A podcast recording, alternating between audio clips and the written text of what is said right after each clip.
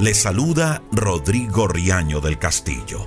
Hassan es la deportista holandesa que será recordada en estos Juegos Olímpicos como la atleta que en la última vuelta de la prueba de los 1500 metros tropezó y cayó, pero mostrando su férrea voluntad y su gran carácter deportivo, se levantó, no se dio por vencida, no perdió la esperanza y desde el último lugar, después de caer, se pone de nuevo de pie y hace un gran final.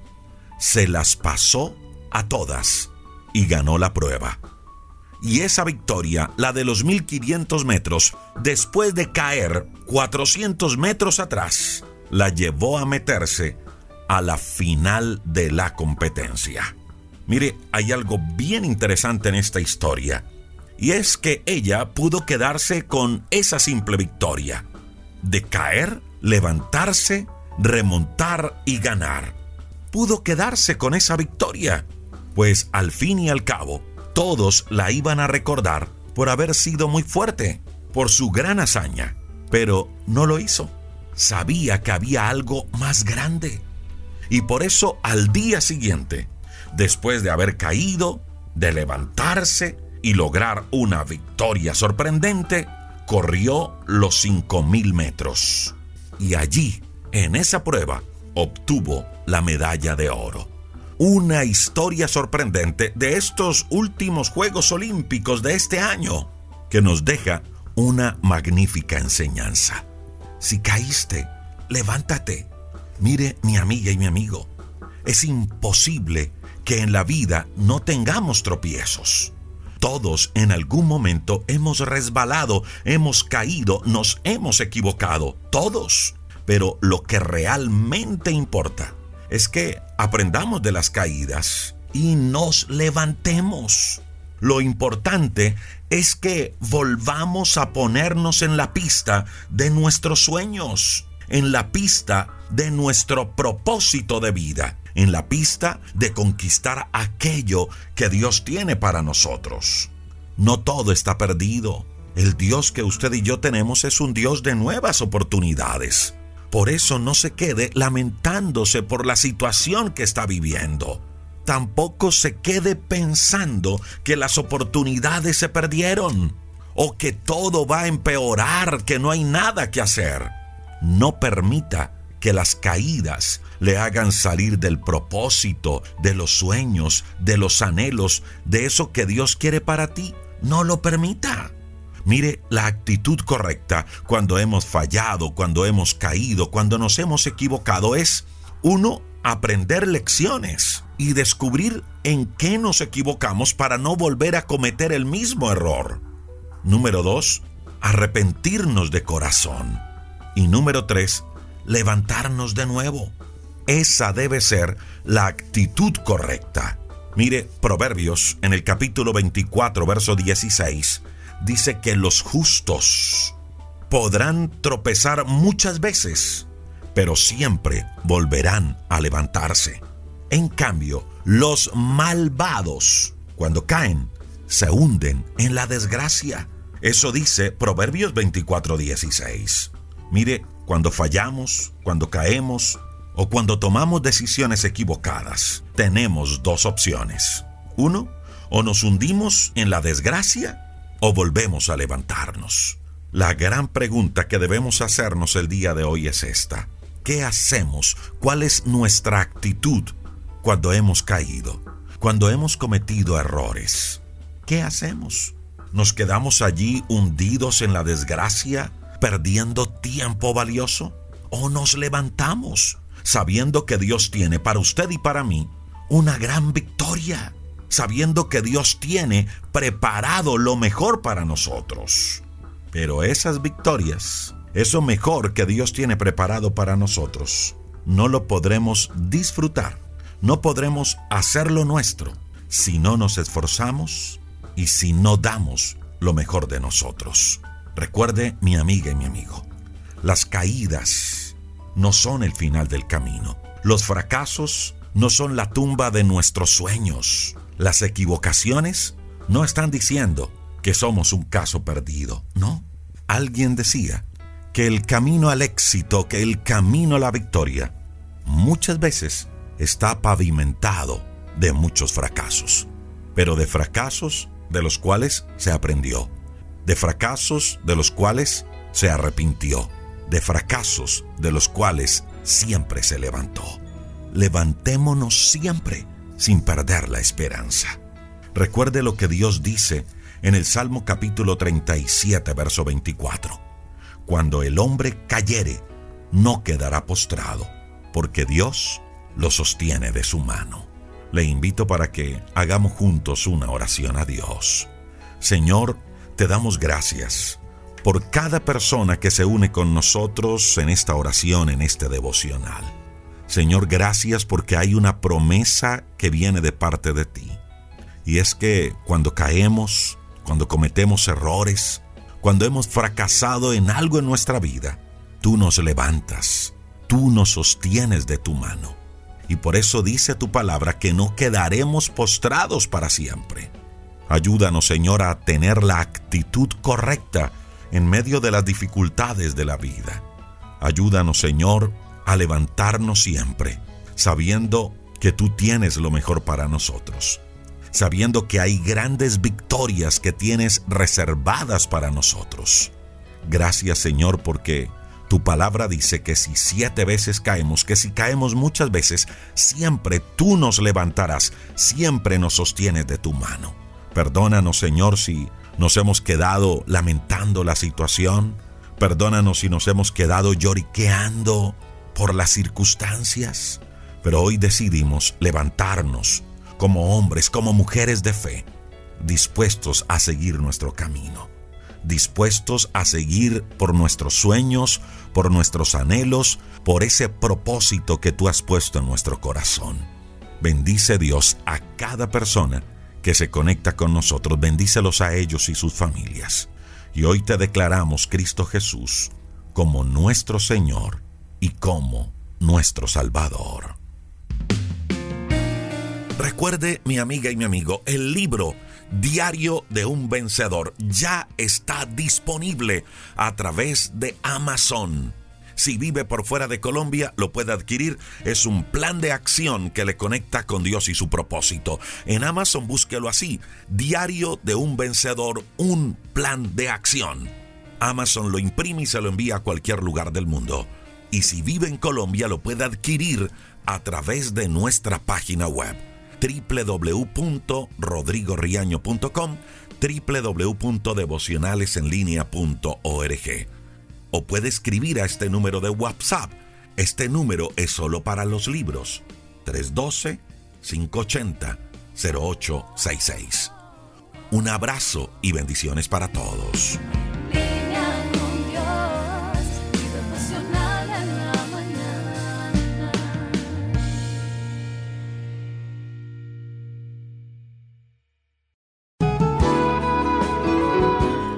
Gusto saludarle. Soy Rodrigo Riaño del Castillo.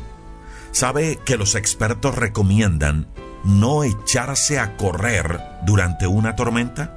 Y menos si tenemos la ropa mojada. Eso podría ser muy peligroso. Como también el refugiarnos debajo de un árbol.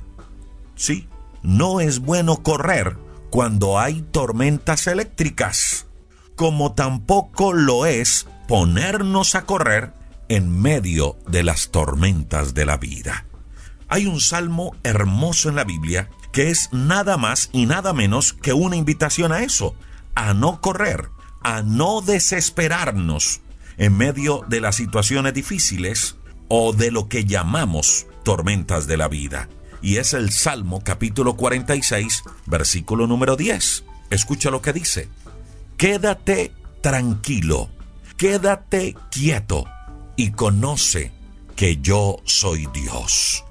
Vamos a hablar un poco de ese verso número 10 y de cómo podemos aplicarlo a nuestra vida. Ahora, si nos damos a la tarea de leer el Salmo 46 y los versos 1 al 3 y el verso 10, escuche lo que dice, que aunque bramen y se turben sus aguas, que aunque tiemblen los montes por causa de su braveza, que aunque la tierra sea removida, que aunque todo eso pase, debemos ver a Dios como nuestro amparo y como nuestra fortaleza. Ese es exactamente el mensaje del Salmo 46, verso 1 al 3 y el verso 10. Ahora, ¿qué quiere decir esto? Que muchas tormentas o situaciones difíciles pueden llegar a nuestra vida. Eso es lo que quiere decir. Permítame y retomo un poco. Dice el verso 2 que aunque la tierra sea removida, le pregunto mi amiga y mi amigo, ¿se ha sentido usted en algún momento así? que como que todo lo que está a su alrededor es removido, que como que su vida está siendo sacudida, como que empezamos a perder nuestra estabilidad. Pues eso es lo que nos quiere decir el Salmo 46, que muchas veces nos sentimos en la vida así, como que la vida se nos sacude. Y allí en ese salmo nos recomienda que cuando sintamos eso, que como que todo nuestro mundo se sacude, entonces, dice el verso 10, debemos estar quietos, no correr, no desesperarnos, no angustiarnos, sino más bien dedicarnos a conocer a Dios, conocerle de tal manera que nos hagamos conscientes que Él, nuestro Dios, en medio de esos momentos difíciles, siempre será nuestro amparo y nuestra fortaleza. Luego dice el verso número 3, que aunque bramen las aguas, que aunque se turben las aguas.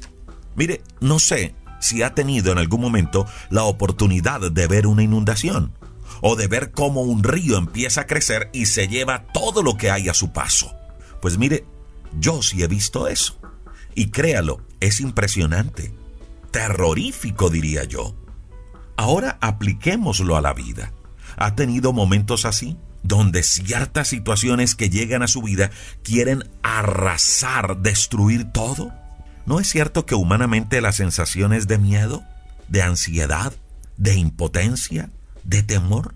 Pues Dios nos invita en el Salmo 46 que cuando nos sintamos así, entonces estemos tranquilos, estemos quietos. Eso dice el verso 10. Ahora, permítame aclarar lo siguiente. Hablo de las tormentas de la vida, no de una inundación real. Si usted está en un río y el río empieza a crecer, no se quede en el río diciendo que usted tiene fe, no, corra. No espera que el río se lo lleve y lo ahogue. Pero en las tormentas de la vida, cuando sienta que se levantan cosas a querer destruirlo, a querer dañarlo, entonces haga lo que dice el Salmo 46, verso 10. Descanse en Dios. No se desespere. Deje de estar corriendo de un lado para otro.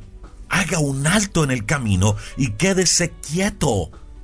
Ahora permítame aclarar esto otro. Aquí no nos está hablando de quietud en el sentido de no hacer nada, de volvernos perezosos, de volvernos pasivos. No, aquí no se refiere a eso.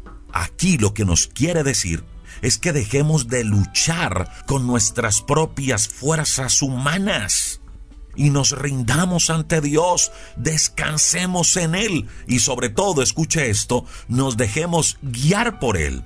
Si ya ha intentado solucionar las situaciones de una u otra manera y lo único que ha producido es desgaste en su vida, entonces quédese quieto, hable con Dios, ore a Dios, descanse en Dios y pídale que le muestre el camino correcto a seguir. Mire, Nehemías, el gran hombre de Dios, antes de enfrentarse ante el rey, antes de ir y emprender la reconstrucción de los muros de la ciudad, antes de lanzarse a cumplir el propósito de vida, escuche esto, oró cuatro meses. Y el mismo Jesús antes de iniciar su labor en la tierra, oró y ayunó 40 días. Y estamos hablando de Jesús. La gran pregunta es, cuando hay momentos difíciles, ¿qué hacemos? ¿Luchamos con nuestras propias fuerzas? con nuestras propias armas, con nuestras propias herramientas?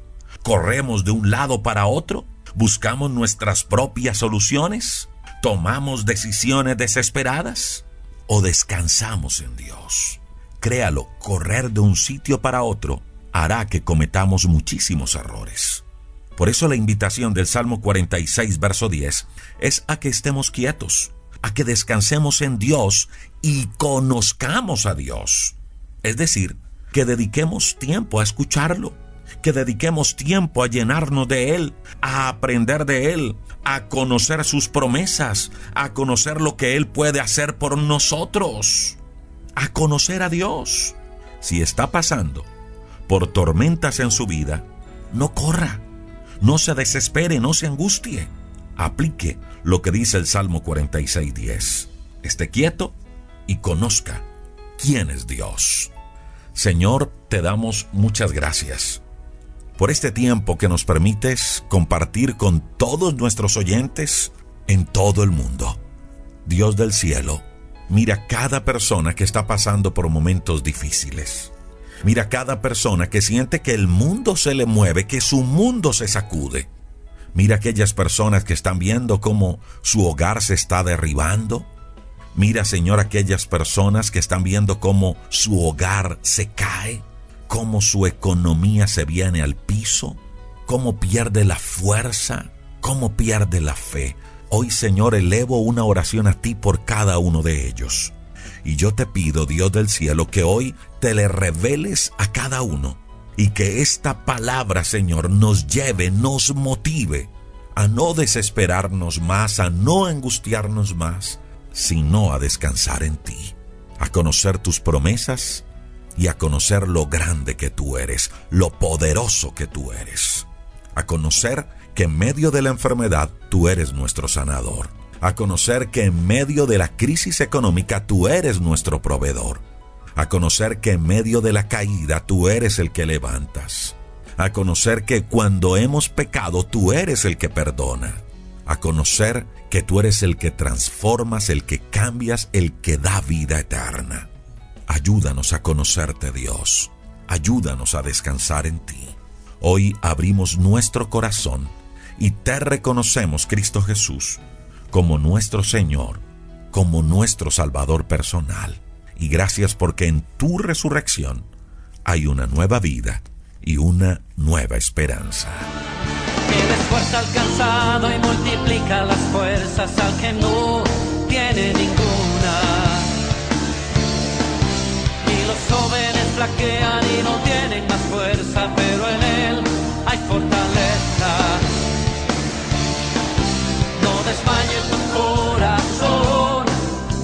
Esfuérzate en el Señor, Él es tu luz y salvación.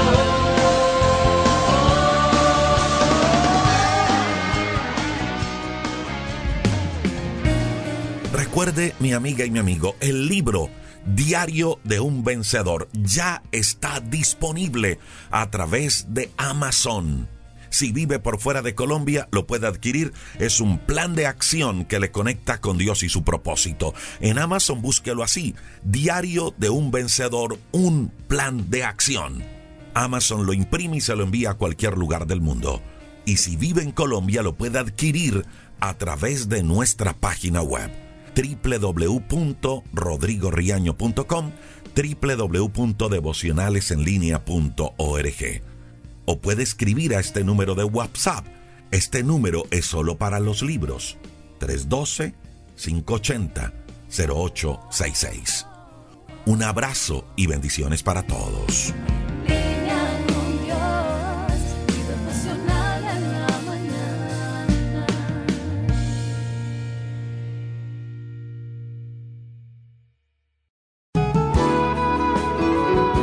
¿Sabe? Al igual que con el ropero, al igual que con el closet, sucede con nuestra vida. Muchas veces nos negamos a soltar un pasado, aun sabiendo que nos hace daño. No dejamos de pensar y pensar en aquello que ya no está. Y repito, que nos afecta física y emocionalmente.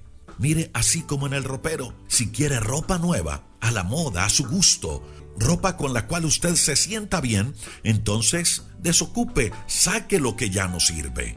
Pero de igual manera, hagamos lo mismo con esos recuerdos dolorosos, con esas situaciones del pasado de la cual aún estamos aferrados. Soltemos, cambiemos todo eso por buenos recuerdos.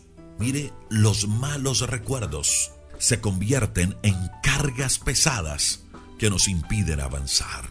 Por eso quiero hacerle una invitación el día de hoy y es a que cerremos ciclos. La vida es así, la vida es de ciclos. Ciclos que se cierran, ciclos que se abren. Termina un día y empieza uno nuevo, termina un mes, empieza uno nuevo. La vida es de ciclos. Mire, no es sano iniciar un nuevo tiempo, un nuevo ciclo, una nueva etapa con las cargas del ayer. No es sano. Suelte lo que tenga que soltar. ¿Sabe algo? El libro de vida, el libro de libros, las sagradas escrituras, la palabra de Dios, la Biblia, dice en Filipenses capítulo 3, verso 13, que debemos olvidar lo que queda atrás que todo eso que queda atrás lo olvidemos y fijemos la mirada en lo que tenemos por delante.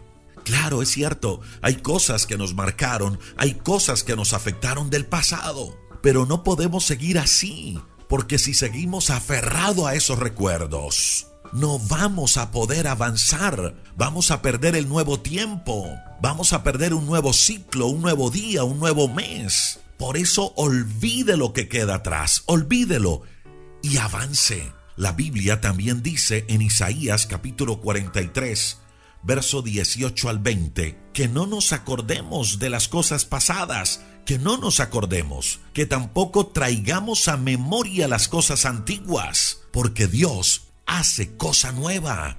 Mire, si ese pasado al cual está aferrado es algo doloroso, con mayor razón, suéltelo porque eso le roba la paz, le roba la esperanza.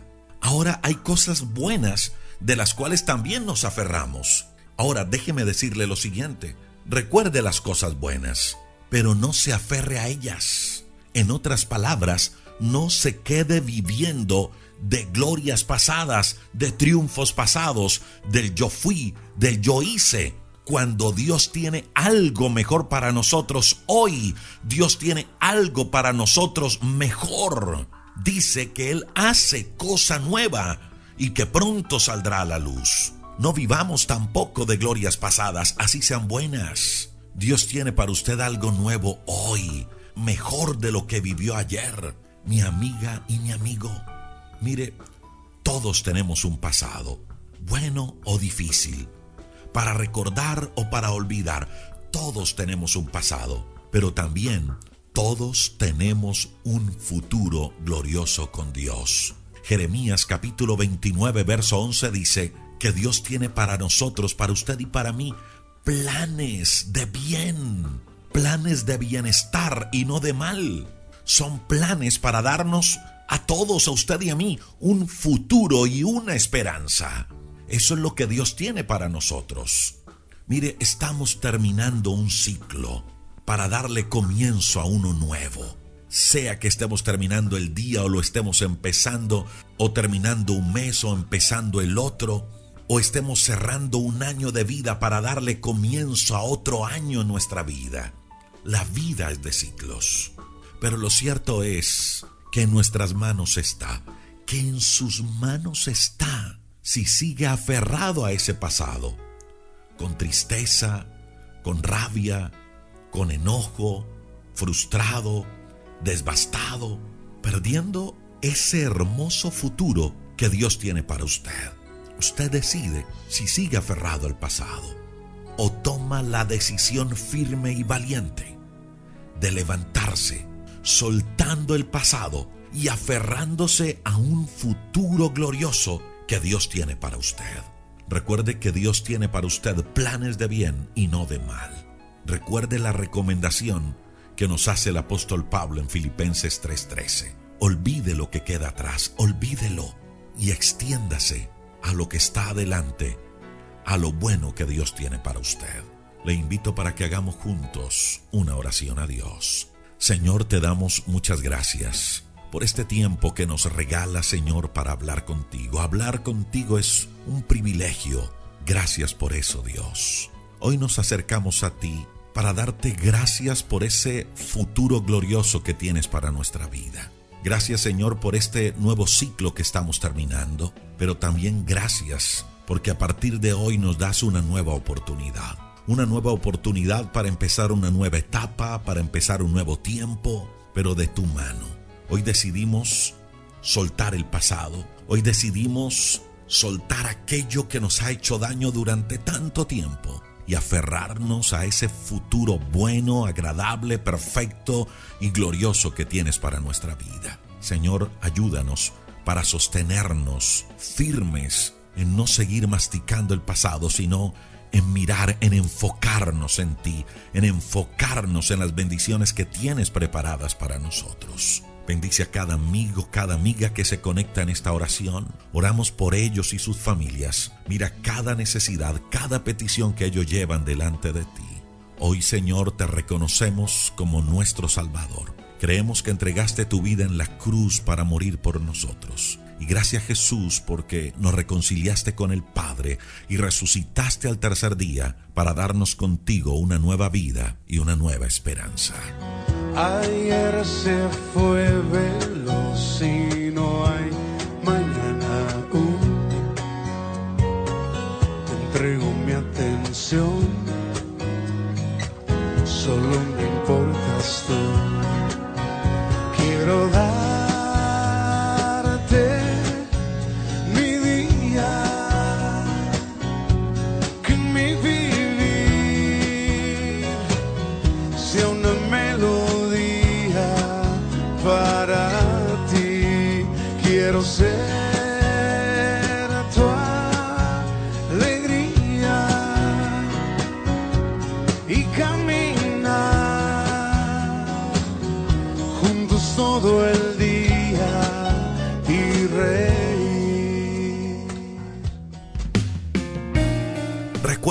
mi amiga y mi amigo, el libro Diario de un Vencedor ya está disponible a través de Amazon. Si vive por fuera de Colombia, lo puede adquirir. Es un plan de acción que le conecta con Dios y su propósito. En Amazon búsquelo así. Diario de un vencedor, un plan de acción. Amazon lo imprime y se lo envía a cualquier lugar del mundo. Y si vive en Colombia, lo puede adquirir a través de nuestra página web www.rodrigoriaño.com www.devocionalesenlinea.org o puede escribir a este número de WhatsApp. Este número es solo para los libros. 312-580-0866. Un abrazo y bendiciones para todos.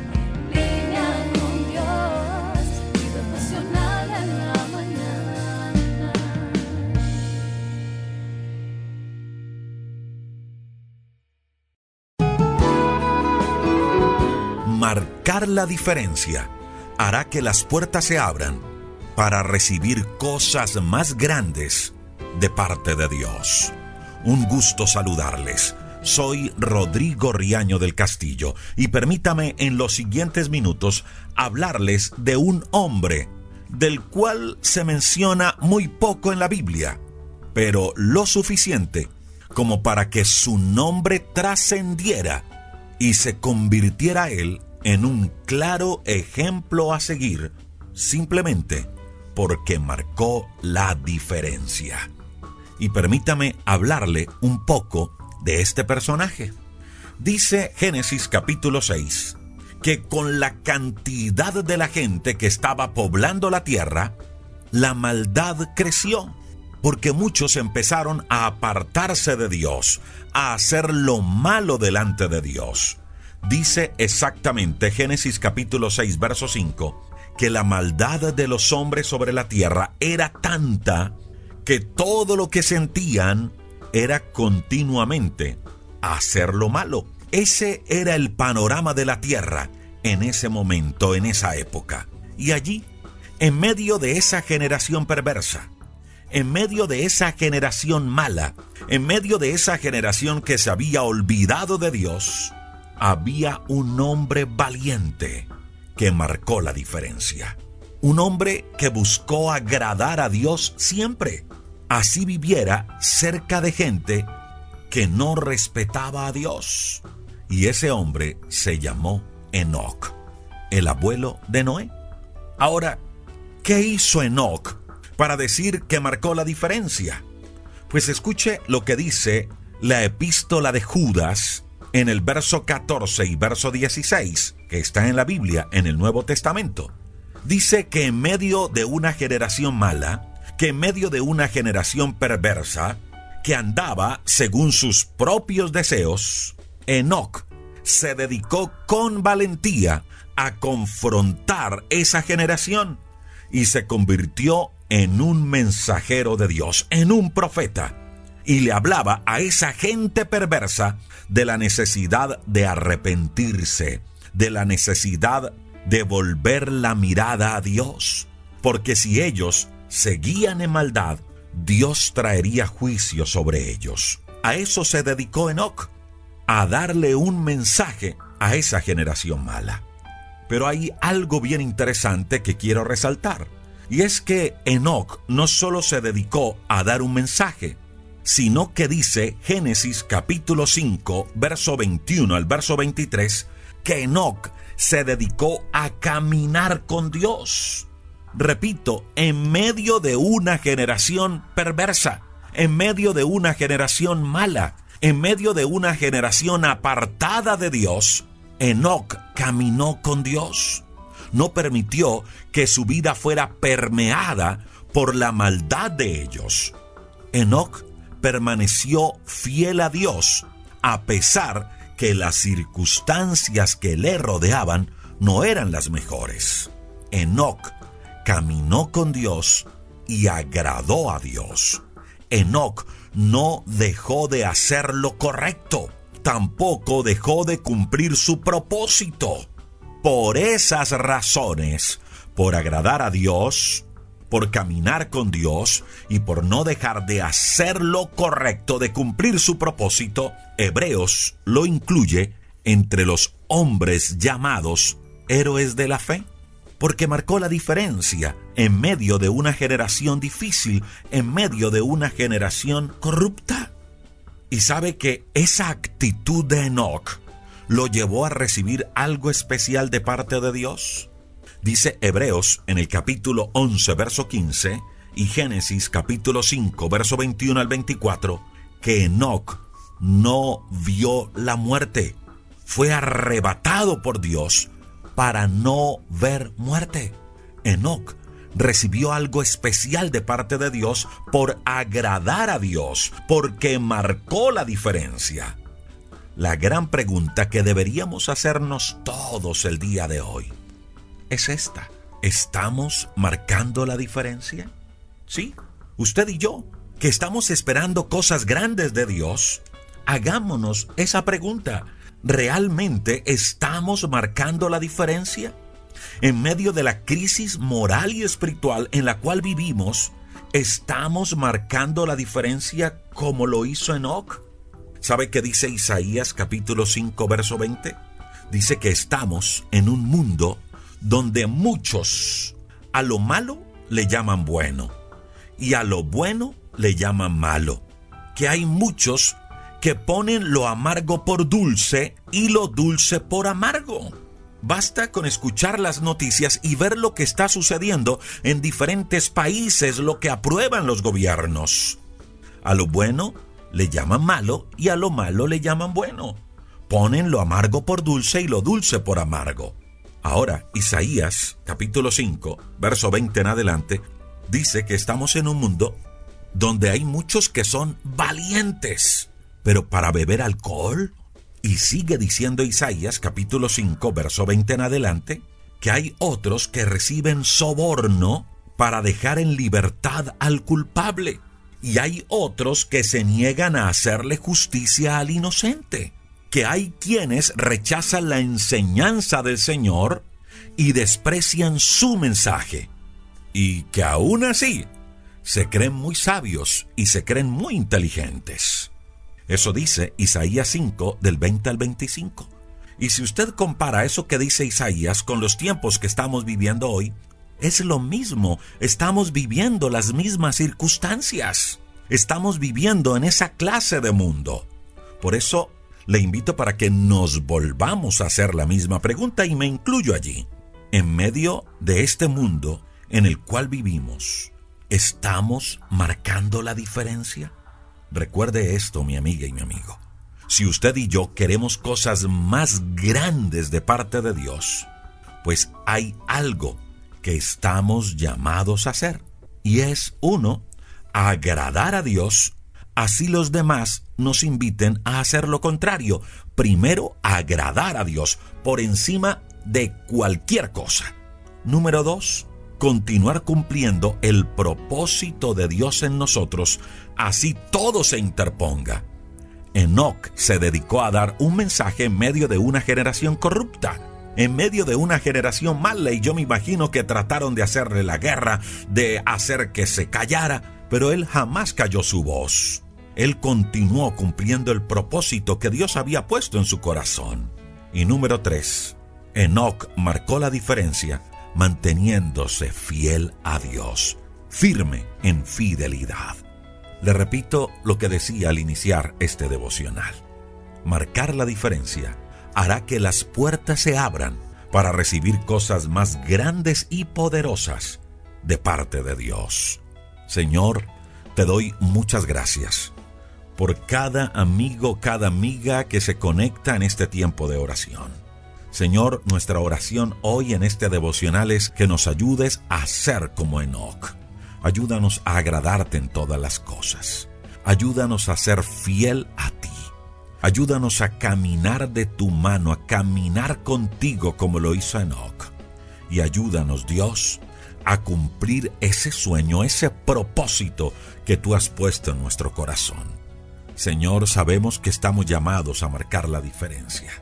Tú nos has llamado a ser diferentes. Ayúdanos a eso, Dios del cielo.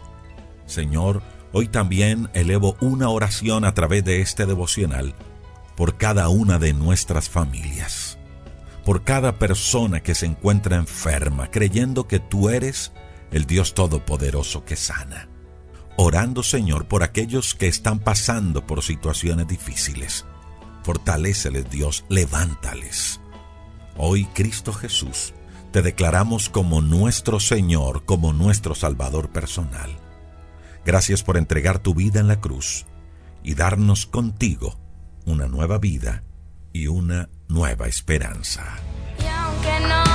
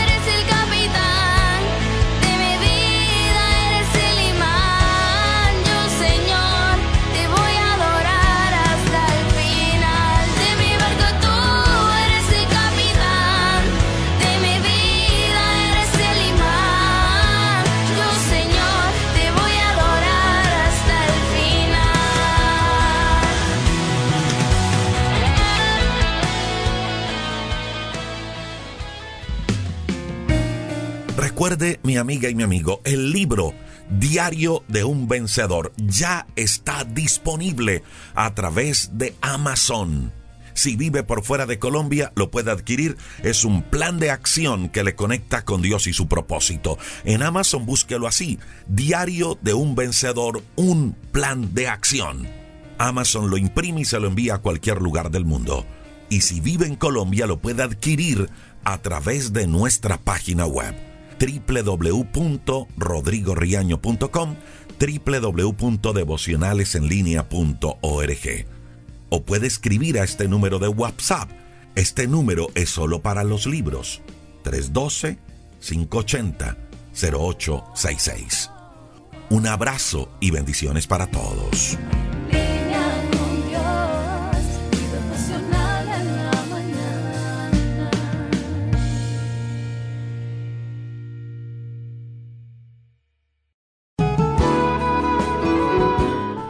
Algunas veces sentimos que las puertas se nos cierran y que por más que buscamos la forma de abrirla, no aparece solución alguna. Es allí, en esos momentos, donde nuestra fe es puesta a prueba y donde más seguro debemos estar en quien hemos creído y hacia dónde dirigimos nuestros pasos. Es cierto que como humanos nos sentimos frustrados, pero sepa esto, mi amiga y mi amigo, Dios muchas veces lo que está haciendo es hacernos cambiar de dirección, que miremos otros caminos, caminos mucho mejores. Así que cuando ore, que su fe no se enfoque en la puerta que usted espera que se abra, sino que su fe se enfoque en el que puede abrir la puerta, que es Dios. Que su fe se base en la seguridad que Él guía sus pasos y que si esa puerta va a ser de bendición, simplemente se abrirá, Dios la abrirá. Así que asegúrate de no tumbar la puerta, de no derribarla a puntapiés, sino más bien de tener la seguridad de buscar y escuchar la voz de Dios. Permítame, le doy el siguiente ejemplo. Imaginémonos que usted extravió las llaves de la puerta de su apartamento. ¿Qué hace? ¿Tumba la puerta? ¿O primero busca a algún familiar que tenga una copia de la llave y se la lleve? ¿O en segunda instancia, alguien que tenga una llave maestra y le abra la puerta sin necesidad de tumbarla y hacer daños? ¿Qué hace? ¿La tumba? ¿O busca quien tenga la llave o el experto que le abra la puerta. ¿Qué hace? Es cierto, usted busca al que tenga la manera de abrir la puerta, al que tenga la llave. Pues mire, mi amiga y mi amigo, Apocalipsis, en el capítulo 3, verso 7 dice que Dios tiene la llave, solo Él tiene la llave. Y luego dice que puerta que Él abre, nadie la puede cerrar, y puerta que Él cierra, nadie la puede abrir. Él, Dios, tiene la llave. Apocalipsis 3:7. Así que busquemos al que tiene la llave. Repito, la fe no debe estar basada en la puerta que esperamos que se abra, sino en el que tiene la llave para abrir o cerrar la puerta. Y ese es Dios. Por eso te decía hace algunos minutos que lo que debemos hacer es asegurarnos, uno, que lo estamos buscando y dos, que estamos escuchando su voz. Si nos aseguramos de estar haciendo esas dos cosas, de buscarlo y escuchar su voz, entonces Él nos guiará por esas puertas de oportunidades, por esas puertas de bendición. Y si Él es el que las abre, entonces nadie las podrá cerrar. Ahora, si nos dedicamos a derribar o a forzar las puertas, de pronto podríamos pasar por ellas. Pero la gran pregunta es, esa puerta que violentamos, ¿a dónde nos podría llevar? Créalo, podríamos lamentarlo después. Podría causar una gran desilusión, una gran frustración, por el simple hecho de no esperar que el dueño de la llave decidiera abrirnos o no la puerta, sino que la derribamos a nuestra manera. Escuche esto, si te aseguras de buscar al que tiene la llave, que es Dios, Él le abrirá las puertas correctas. Así que no se angustie por esas puertas que se han cerrado o esas puertas que no ha podido abrir, porque en medio de la situación que usted está viviendo, Dios mismo le va a guiar a nuevas puertas, a nuevos caminos, a nuevos senderos. Solo asegurémonos de tres cosas. Número uno, asegurémonos de ser sensibles a la voz de Dios. Recuerde, Él tiene la llave. El libro de los Proverbios en el capítulo 10, versículo número 17 dice que el que atiende la corrección, que el que escucha la voz de Dios, va camino a la vida, pero el que la rechaza se pierde. Número 2. Asegúrate de ser receptivo, de mantener los ojos abiertos a esas nuevas oportunidades. El apóstol Pablo, escribiéndole a los tesalonicenses en el capítulo 5, versículo número 6, dice que no durmamos como los demás, sino que estemos alerta y seamos sobrios. Es decir, que estemos atentos, que estemos receptivos, que estemos despiertos. Dios podría estar abriendo puertas de oportunidades en nuestra vida, pero si no estamos alerta, si no estamos sobrios, podríamos perder esa oportunidad. Y número tres, seamos valientes para levantarnos y cruzar esas puertas que Dios abrirá a nuestro paso. El apóstol Pablo, escribiéndole a los Corintios en su primera carta, en el capítulo 16, verso 13, dice, manténganse alerta permanezcan firmes en la fe, hablándonos de mantener los ojos abiertos. Pero luego añade, sean firmes y fuertes. Mi amiga y mi amigo, el secreto está no en derribar puertas, sino en buscar al que tiene la llave. Y el que tiene la llave se llama Dios. Señor, te damos muchas gracias por cada persona que se une a esta oración.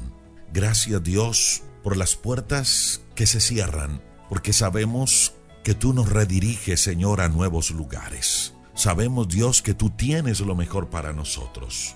Isaías 55, 9 dice que así como son más altos los cielos de la tierra, así tus caminos son más altos que nuestros caminos y tus pensamientos son más altos que nuestros pensamientos. Señor, hoy confiamos en ti y creemos, Señor, que si esa puerta no se ha abierto, que si esa oportunidad aún no se ha dado, es porque tienes algo mejor para nuestra vida.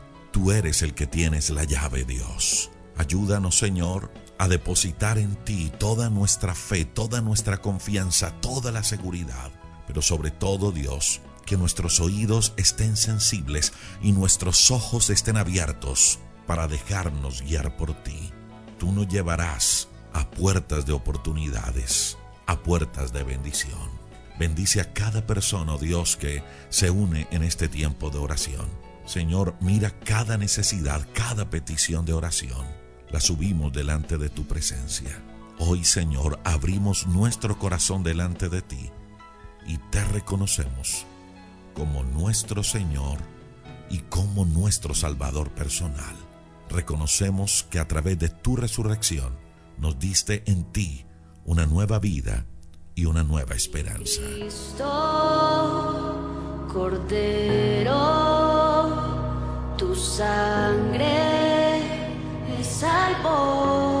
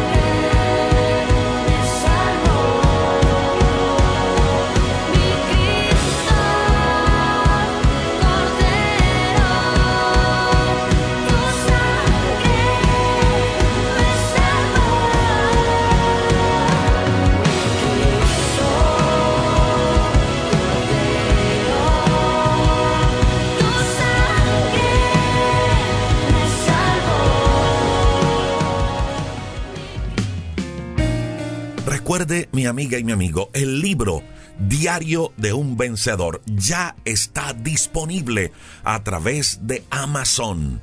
Si vive por fuera de Colombia, lo puede adquirir. Es un plan de acción que le conecta con Dios y su propósito. En Amazon búsquelo así. Diario de un vencedor, un plan de acción.